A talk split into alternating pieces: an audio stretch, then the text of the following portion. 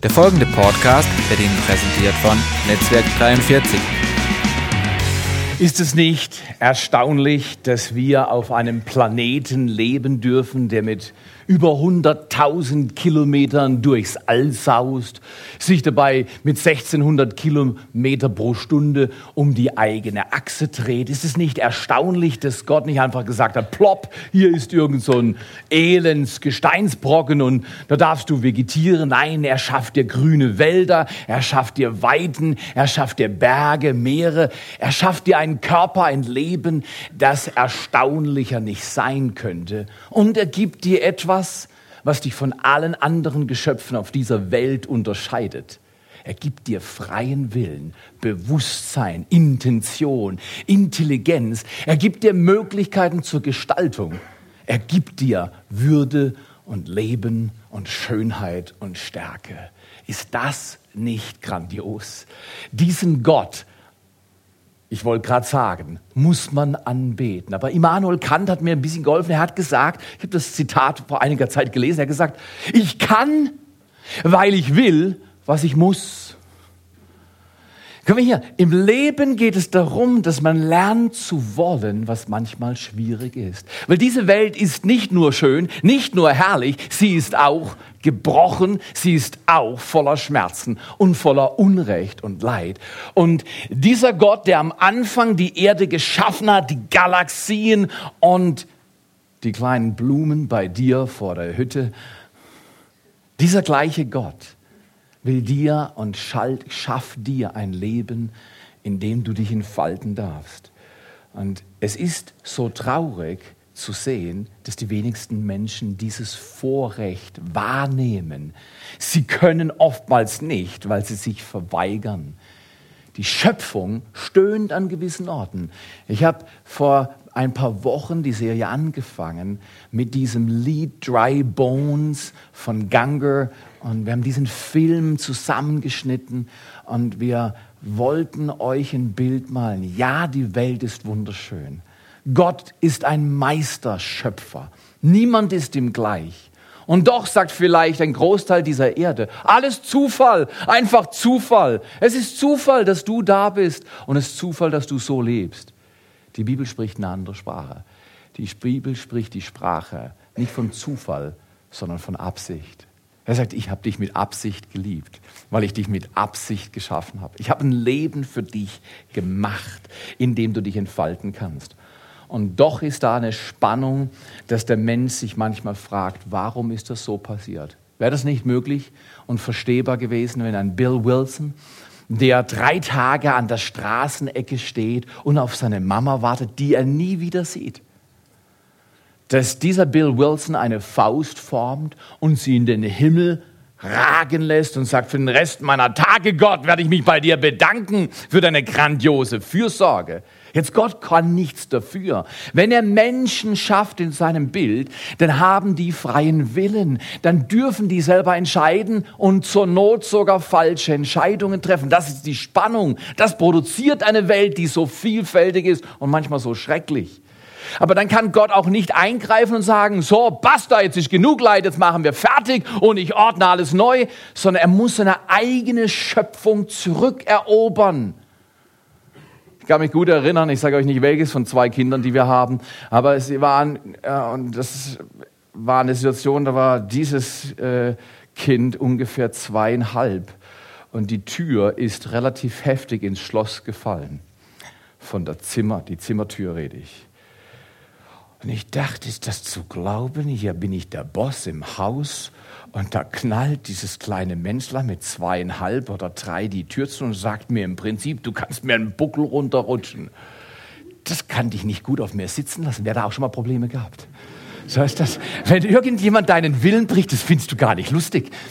Und, und, und, und, da war so, als Maurer, das kann ich ja verstehen, da war so, eine, so ein Impuls, das repariere ich. da, da, da, da gehe ich mal hin, das repariere ich. Und du, auf meinem Weg zur Reparatur erwischt mich Gott. Und sagt, Theo, du wirst gar nichts.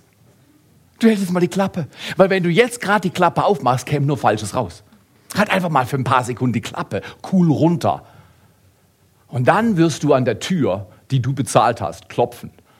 Und ein zweieinhalbjähriges Menschlein bitten, ob du reinkommen darfst.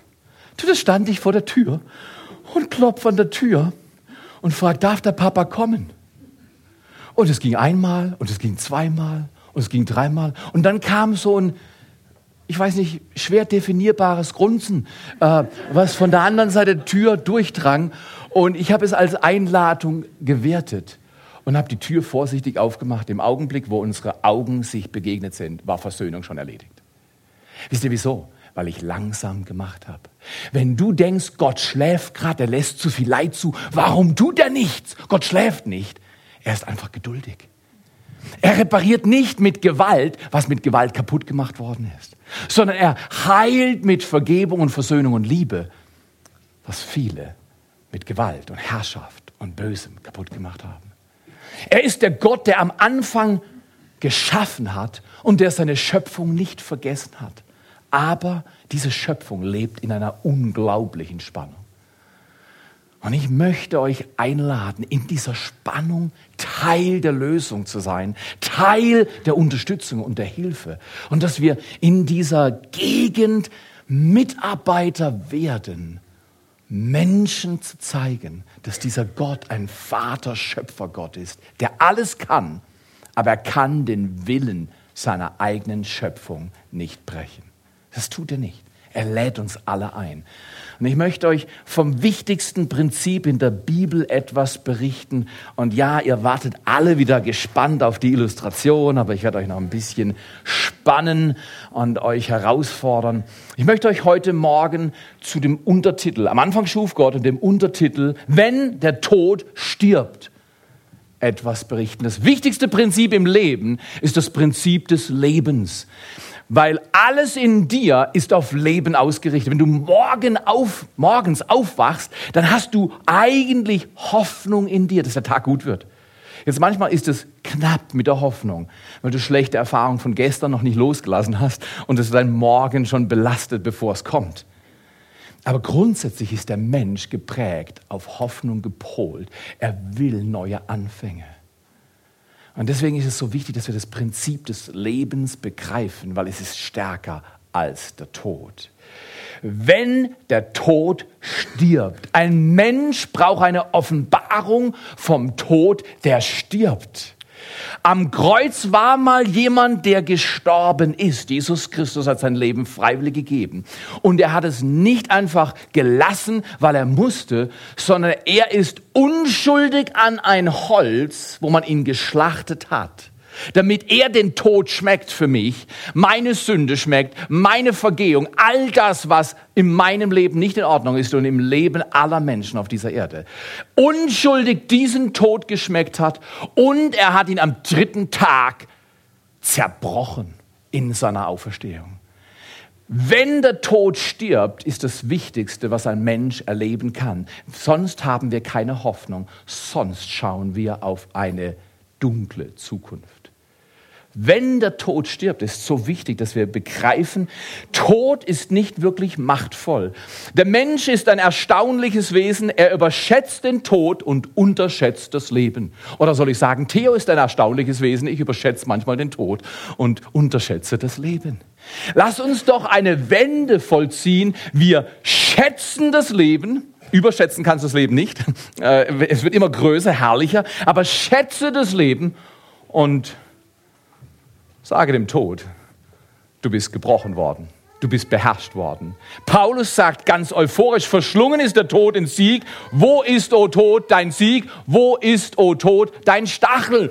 Ich weiß nicht, ob du das verstehst mit dem Stachel und Tod. Ich habe das das erste Mal begriffen, als ich eine Beerdigungspredigt vorbereitet habe und kam über eine kleine Illustration. Und die Illustration hat folgendermaßen sich gestaltet. Da heißt es, ein, ein Junge ist mit seinem Vater im Auto unterwegs, er ist hochallergisch und äh, aller möglichen gesundheitlichen Probleme. Plötzlich fliegt durch das geöffnete Fenster eine Biene ins Wageninnere, wo die unterwegs sind und eigentlich eine gute Zeit hatten.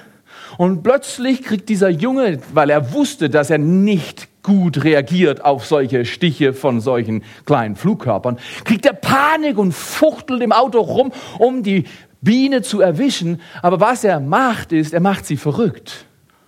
Und im falschen Augenblick sticht sie den Vater, der seine Hand gerade noch aushält, Und die Biene sticht den Vater, nicht den Sohn. Der Sohn sieht aber, dass die Fliege seiner Hand entweicht, äh, die, die Biene seiner Hand entweicht und fängt wieder an zu fuchteln und nervös zu rufen, Papa, Papa, die Fliege, die, die Biene, die geht mir hinterher. Und der Papa hält seine Hand ins Gesicht des Sohnes und sagt, schau Sohn, hier ist der Stachel. Diese Biene kann dich nicht mehr stechen. Der Tod hat einmal gestochen Jesus Christus. Er hat den Stachel genommen und damit hat er den Tod genommen und damit hat er dir das Leben gegeben. Und deshalb können wir, deshalb können wir diesen Vers voller Glauben lesen. Verschlungen ist der Sieg. Der Tod in Sieg, Entschuldigung. Verschlungen ist der Tod. Der Tod hat seine Macht verloren. Ich lade euch heute Morgen ein schätzt das Leben, nicht den Tod. Bewertet das Leben, nicht die Krankheit. Hofft auf Gott und nicht auf Probleme.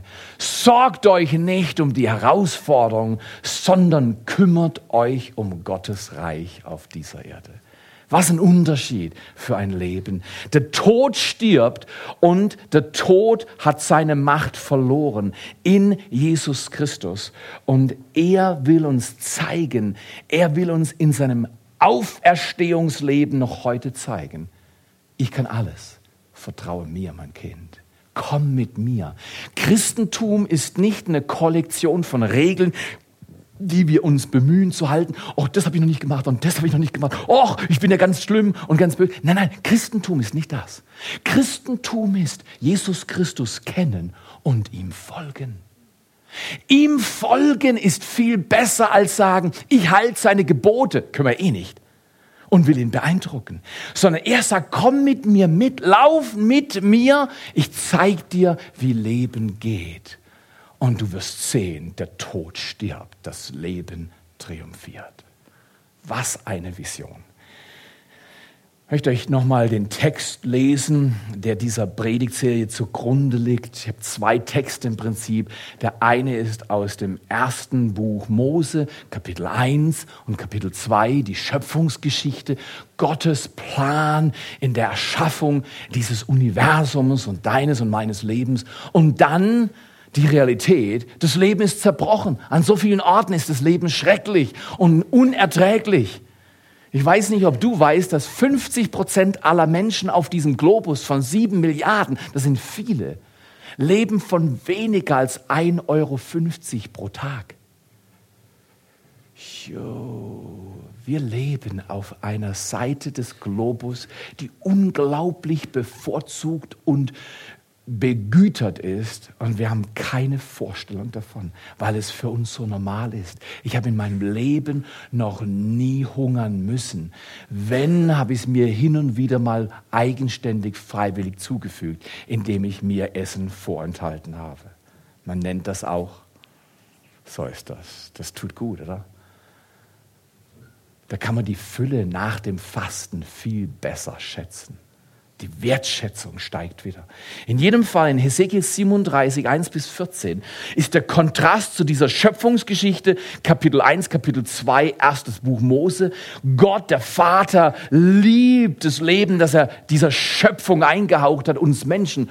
Und dann sehen wir im Lauf der Kapitel in der Bibel, schon im dritten Kapitel, erlebt der Mensch die andere Seite, wenn man von Gott Abstand nimmt, eigenwillig eigene Wege geht und dann zerbricht was. Und Hesekiel 37 äh, ist mitten in einem Niedergang, nationalen Niedergang des Volkes Israel. Sie sind deportiert, weggeschleift worden zu zigtausenden. Sie haben ihr Land, ihr Jerusalem verloren, viele ihren Glauben, ihre Hoffnung. Und Hesekiel, der Prophet, der Priesterprophet, spricht in diese in Gräbern lebenden Menschen. Sie haben das Land ihrer Verbannung als Grab bezeichnet. Hochinteressant, oder? als ein Tal voller Tränen. Und Hesekiel beschreibt es als ein Tal voller Knochen. Ich lese mal Hesekiel 37, 1 bis 14. Der Schlüssel ist gleich im ersten Vers. Wie kommt Gott zurück zur Schöpfungsordnung? Wie kommt Gott zum Shalom zurück, zum Frieden, zur Gesundheit, zur Kraft, zu Leben, Versöhnung und Schönheit? Wie kommt Gott zurück mit den Menschen? Ganz einfach. Die Hand des Herrn kam über mich. Da ist der Schlüssel für jeden Menschen ist Gottes Hand über deinem Leben. Hast du sie eingeladen, hast gesagt, Vater im Himmel, komm du in mein Leben. Ich brauche dich. Du bist Gott. Und ich danke dir für dein Leben und das Vorbild deines Sohnes Jesus Christus. Komm du zu mir. Hesekiel hat das erlebt. Er sagt, die Hand des Herrn kam über mich und er führte mich im Geist des Herrn hinaus und ließ mich mitten nieder im Tal und dieses war voller Gebeine.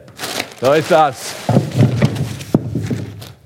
Ich habe ein paar weniger gemacht. Manche Leute haben sich beklagt, Theo, die Knochen stinken bis in die zweite Reihe. Äh, Sage ich, das ist so. Auf dieser Erde gibt es manche Dinge, die nicht so schön sind. Und wir schrecken zurück. Wir schrecken zurück und sagen, Knochen, hurra. Knochen spricht für was? Ein Knochen spricht von? Von Tod und Hoffnungslosigkeit. Wenn es mal so weit ist, ist vorbei.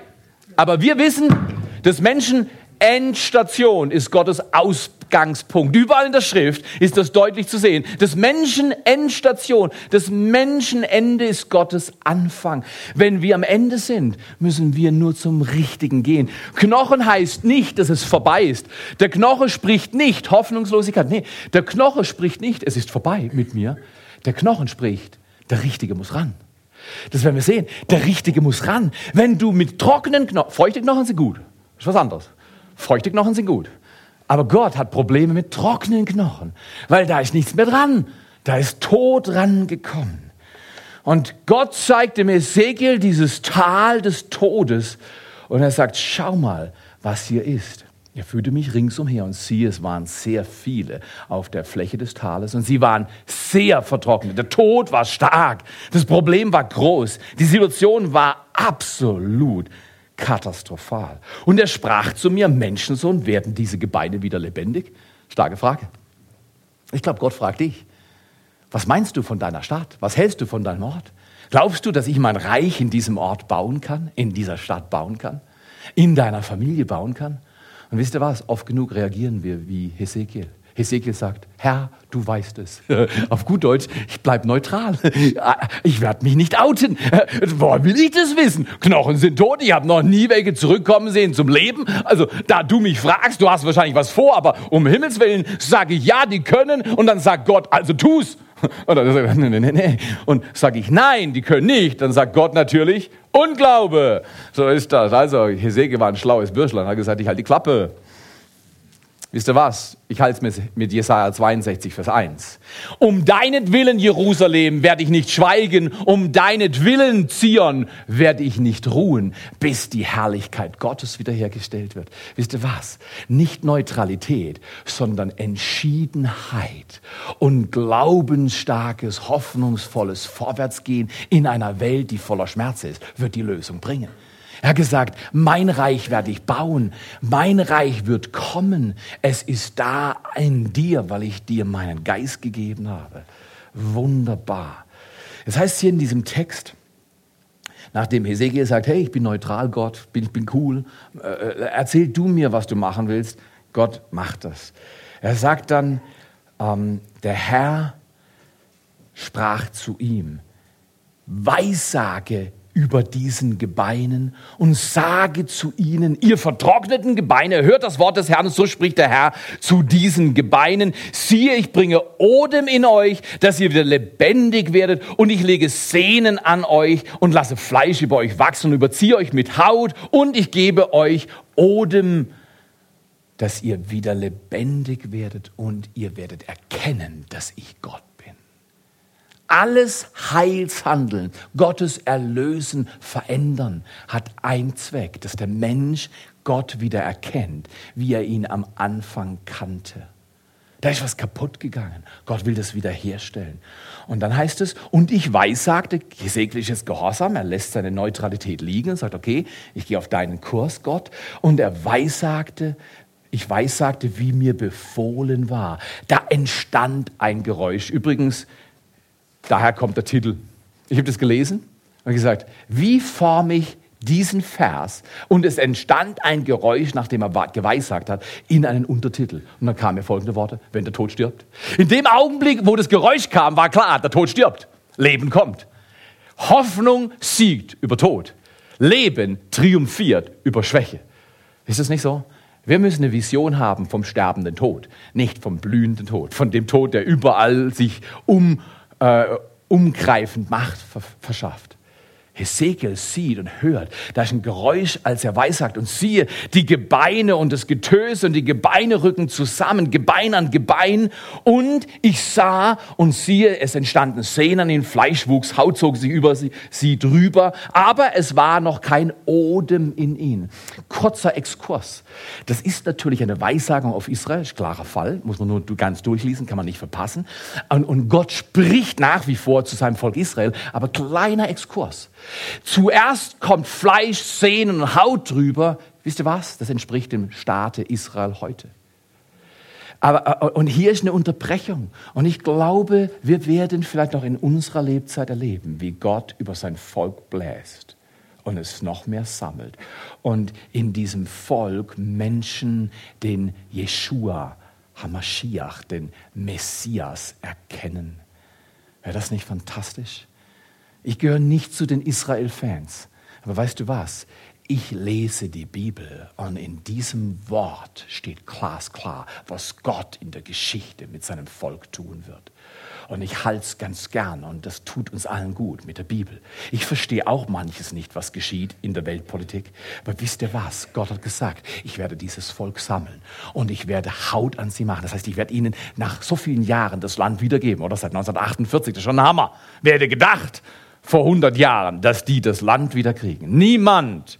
Gott hat's gemacht. Er kann aus Knochen Leben hervorbringen. Wenn er das mit seinem Volk machen kann, kann er seinen Odem einblasen und er kann mit der Gemeinde, mit der Kirche in dieser Welt Neues machen, wenn es noch so tot und trocken aussieht.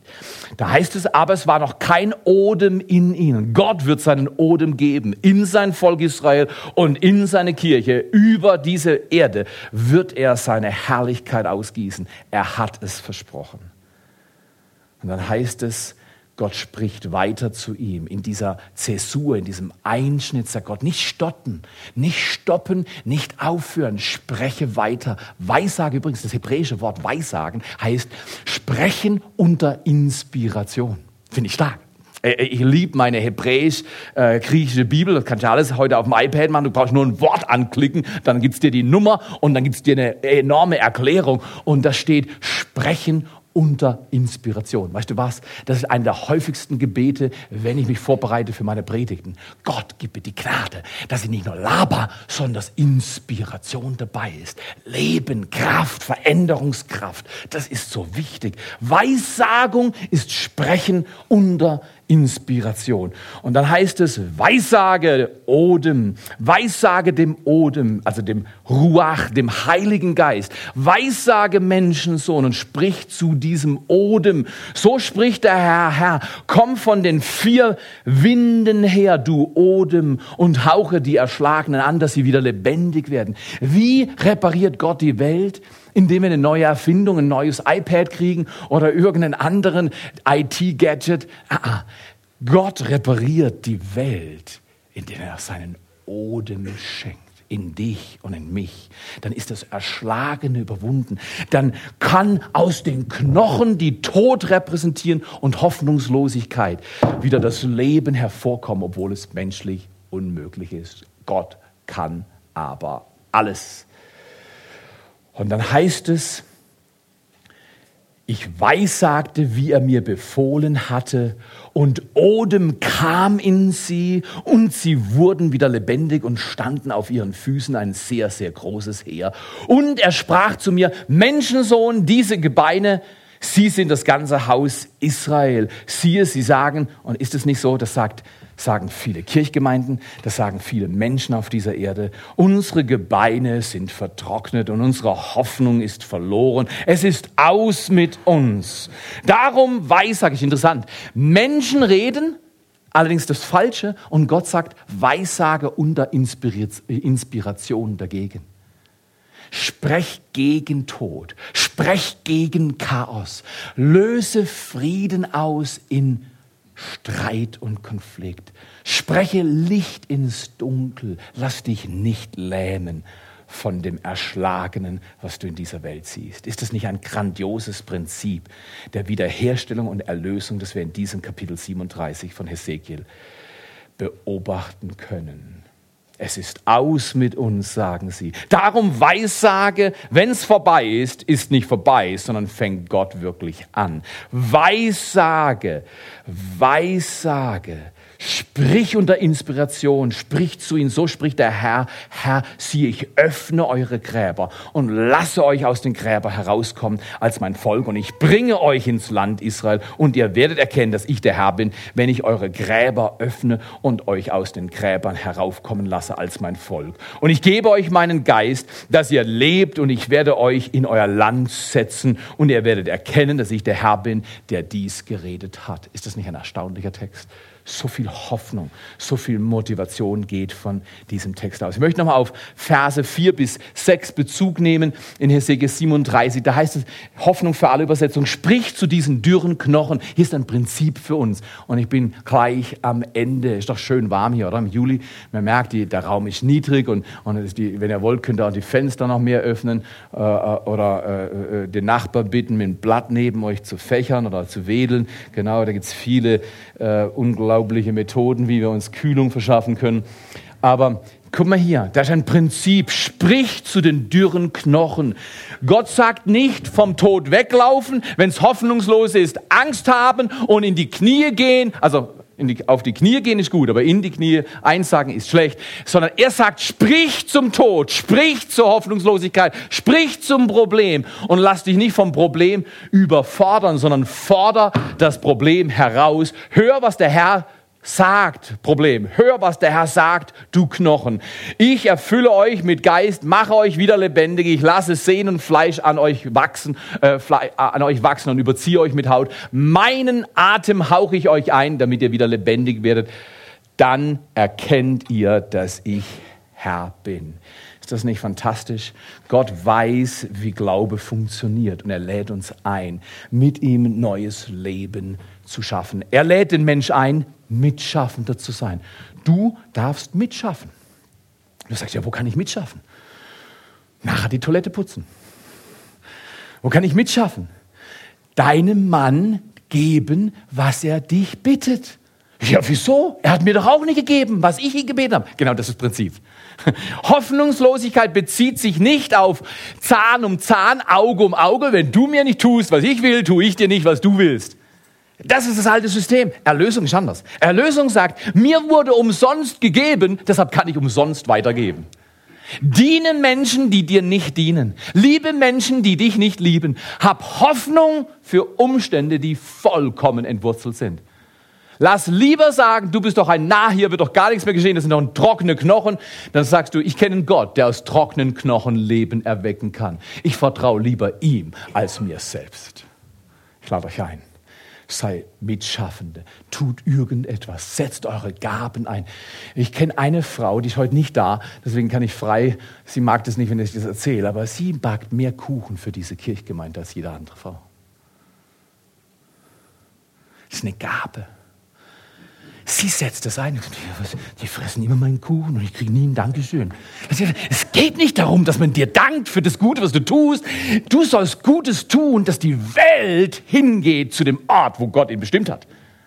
Wenn dann ein Dankeschön kommt, ich weiß, ich fühle es auch besser, wenn ich ein Dankeschön kriege, aber ich tue es doch nicht für das Dankeschön, sondern ich tue es, weil ich es tun will. Ich kann, weil ich will, was ich muss.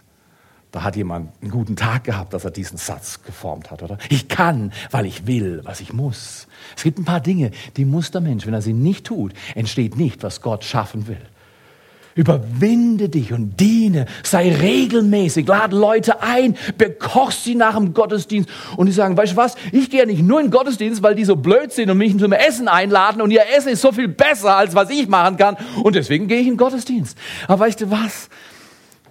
Meine Mama hat mir mal, als ich sie zum 18. Geburtstag gefragt habe, Mama, da habe hab ich geraucht und Mama, äh, kannst du mir eine Päckchen Marlboro zum Geburtstag schenken? Und ich wusste, was ich meine Mama Zigaretten kaufen lassen, mir, ihrem Sohn geben. Das war der Hammer. Und ich, das war nur eine Provokation. Damals wollte ich sie ein bisschen sticheln und provozieren du weißt was, an meinem 18. Geburtstag mache ich meine Geschenke auf. Da liegt so ein kleines Päckchen eingepackt. Ich mache das auf. Das wirst du nie glauben. Eine christliche Mama schenkt ihrem in Wechselmut hin und her geschmissenen Sohn Zigaretten zum 18. Geburtstag. Hat die einen Schuss? Nicht unbedingt. Also ich sage nicht, dass du das machen sollst. Das hat sie gemacht. Ich habe nicht gesagt, du sollst das machen. Aber ich sage nur, das war ein Prinzip. Sie hat gesagt, Theo, ich liebe dich mehr, als deine Probleme mich aus deinem Leben abhalten. Sie hat ein Schöpfungsprinzip Gottes verstanden. Sie hat gesagt, ich komme auch in die Unordnung, die in deinem Leben momentan noch ist. Ist es nicht stark, dass Gott in die Knochen kommt, die wir Menschen darstellen? Wenn er das tut, involviert er dich. Weil in 1. Mose 1,26 heißt es, er hat uns Herrschaft gegeben über diese Erde, Mitverantwortliche zu sein. Und wir sollen Ordnung in die Unordnung bringen. Mitschaffender zu sein ist so wichtig. Und wie geschieht das vornehmlich biblisch? Es ist nicht einzig, aber es ist ein ganz wichtiges Prinzip, weil es in der Bibel gleich im dritten Vers des ersten Buches vorkommt. Es war wüst und leer auf der Erde, 1. Mose 1, 2. Und dann heißt es, und Gott sprach, es werde Licht. Und wisst ihr was? Entgegen mancher Kollegen bei mir in der Schule, er hat den Schalter gefunden. Weil manche sagen, er hat einen Schalter nicht gefunden. Deswegen ist so viel Chaos auf der Erde. Nee, nee. Und Gott sprach, es werde Licht. Und es ward Licht. Wir können jeden Tag das Licht anschauen. Jeden Tag ist die Sonne ein verdeckter Gottesbeweis. Ist das nicht grandios? Gottes Wort in unserem Mund hat erstaunliche Kraft. Es ist schöpferisch und wirksam. Gottes Wort in unserem Mund, das ist das Prinzip. Hesekiel hätte sich nie getraut, zu den Knochen zu gehen und sagt, Knochen, jetzt kommt Sehnen auf euch, jetzt kommt Fleisch auf euch, jetzt kommt Haut auf euch und jetzt kommt Odem in euch. Hätte er sich nie getraut. Aber Gott hat gesagt. Und weil Gott es gesagt hat, hat Hesekiel es getan. Frag du Gott, was hast du für mich, was ich in diesem Leben tun soll? Und dann werde ich treu Leben sprechen in den Tod. Gottes Wort Gottes Wort in unserem Mund hat erstaunliche Kraft und Macht. Es ist schöpferisch und wirksam. Woher weiß ich das? Sprüche 18, Vers 21. Tod und Leben sind in der Gewalt der Zunge. Wer sie liebt, wird ihre Frucht essen. Du kannst entweder Tod sprechen oder Leben sprechen. Heute lege ich dir vor, Leben oder Tod, Segen oder Fluch. So wähle doch, dass du lebst. Der Mensch hat eine Wahl zu treffen. Der Mensch hat Gewalt, also Vollmacht in diesem Leben. Deswegen wollen wir aktiv, nicht passiv sein. Wir wollen inspirativ, nicht resignativ sein. Ich weiß nicht, ob du diese Worte kennst. Manchmal gehe ich nur joggen aus einem Grund. Weil in mir die Atmosphäre stinkig ist. Kennst du das? Manchmal ist so viel Knochenzeugs auf mir drauf, dass ich nichts mehr sehe außer Knochen. Und dann muss ich das Weite suchen und sage, hey Gott, kannst du bei mir Ordnung machen? Ich sehe zu viele Probleme. Ich bin selber ein Problem geworden und ich sehe nur noch Probleme. Und dann gehe ich laufen und beten und laufen und beten und dann schaue ich mir die Schöpfung an und dann lerne ich Bibelverse auswendig und ehe ich mich versehe, es dauert selten mehr als fünf, sechs Stunden im Wald, nein, nein, okay. ehe ich mich versehe, nach einer Viertel oder halben Stunde hat sich meine innere Atmosphäre total gewendet, weil mein Blick auf ihn gerichtet ist. Am Anfang ist es Mühe aber die Wirkung von Leben ist unvergleichlich gut. Ich lade euch ein. Wenn es nach Knochen riecht, musst du Leben sprechen, nicht Verzweiflung. Wenn es nach Knochen riecht, musst du Inspiration bringen, Gottes Wort aussprechen und weissagen und sagen, okay, ich weiß zwar nicht, wie es geht, aber Gottes Wort sagt, der Sieg hat den Tod verschlungen, also ich werde jetzt siegen mit der Stimmung, mit dem Problem, mit der Krankheit. Gott wird meine Geschicke wenden. Nicht resignativ sein. Nicht resignativ, sondern konstruktiv, nicht destruktiv. Schlüsselsatz heute Morgen, der Tod stirbt, wenn du Leben sprichst. Ob Leben in deiner Umgebung ist, in deiner Ehe, bei deinen Kindern, an deinem Arbeitsplatz, in deiner Gesundheit, in deinen Finanzen, ob Leben oder Tod ist, ist auch in deiner Hand. Ich würde sogar sagen, es liegt in deiner Hand, weil Gott hat dir Vollmacht gegeben. Der Tod stirbt, der Tod ist übrigens mehr als der physische Tod, müssen wir wissen. Physischer Tod ist eigentlich nicht so tragisch, weil jeder würde sterben. Was viel schlimmer ist, lesen wir die Bibel, Offenbarung, ist der zweite Tod. Wahrhafte, ewige Trennung von Gott, dem Schöpfer Himmels und der Erde. Nicht, weil Gott mit dir böse ist, sondern weil der Mensch sagt, du Gott, ich brauche dich nicht.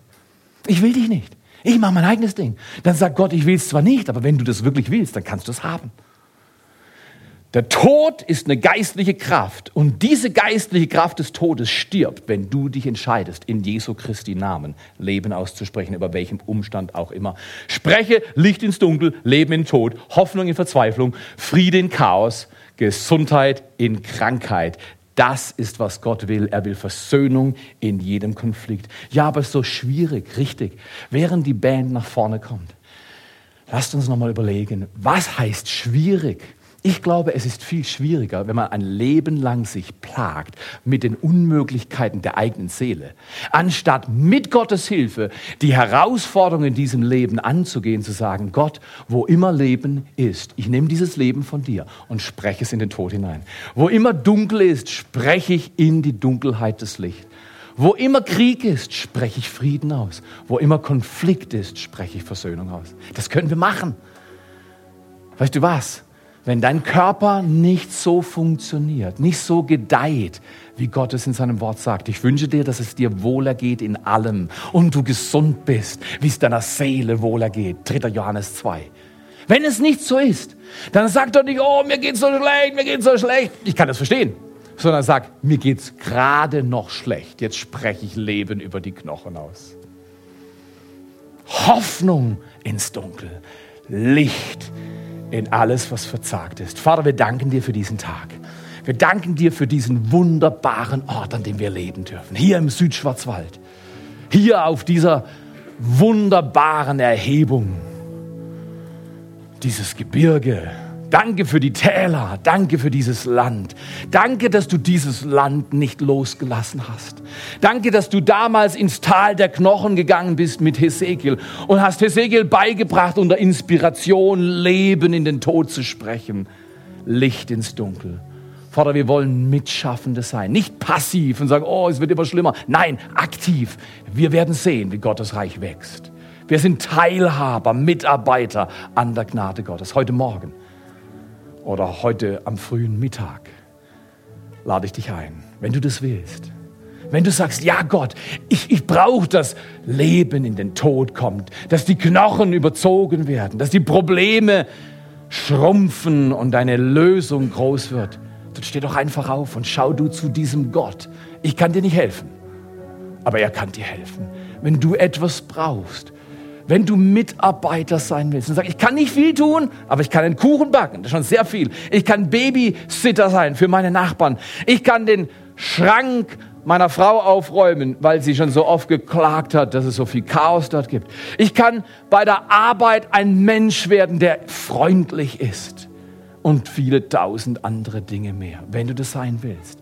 Steh doch auf und sag, Gott, hier stehe ich, ich kann nicht. Wie Martin Luther vor 500 Jahren. Hier stehe ich, ich kann nicht. Ich brauche dein Leben. Wer das mag, darf das heute Morgen tun. Wer das mag, darf heute Morgen stehen. Sag, Herr, hier bin ich. Ich will lernen, mitzuarbeiten. Ich will lernen zu laufen. Ich will lernen, dir zu dienen und dich zu verherrlichen. Vater, wir danken dir. Wir müssen nicht auf die Knochen schauen. Wir schauen zu dir. Du bist das Leben. Danke, dass du heute Kraft austeilst und Stärke gibst und Odem gibst, dass wir nicht unter der Last des Lebens bersten, sondern unter der Last des Lebens Kraft empfangen zu neuem Leben. Empfange es heute Morgen. Empfange Heilung, empfange Stärke, empfange, dass seine Liebe in deinem Leben einen Durchbruch schafft. Weil durch seine Liebe, sagt Paulus im Römerbrief, sind wir mehr als Überwinder. Vater im Himmel, wir ehren dich an diesem Morgen, du Gott des Himmels, Schöpfer allen Lebens. Wir ehren dich, du Vater Gott, der in deinem Sohn so viel Gnade, Kraft auf dieser Erde ausgeteilt hat. Wir empfangen diese Gnade in Jesu Namen. Wir empfangen dieses Leben in der Kraft des Heiligen Geistes. Und wir laufen alle Tage in Jesu Namen. In Jesu Namen.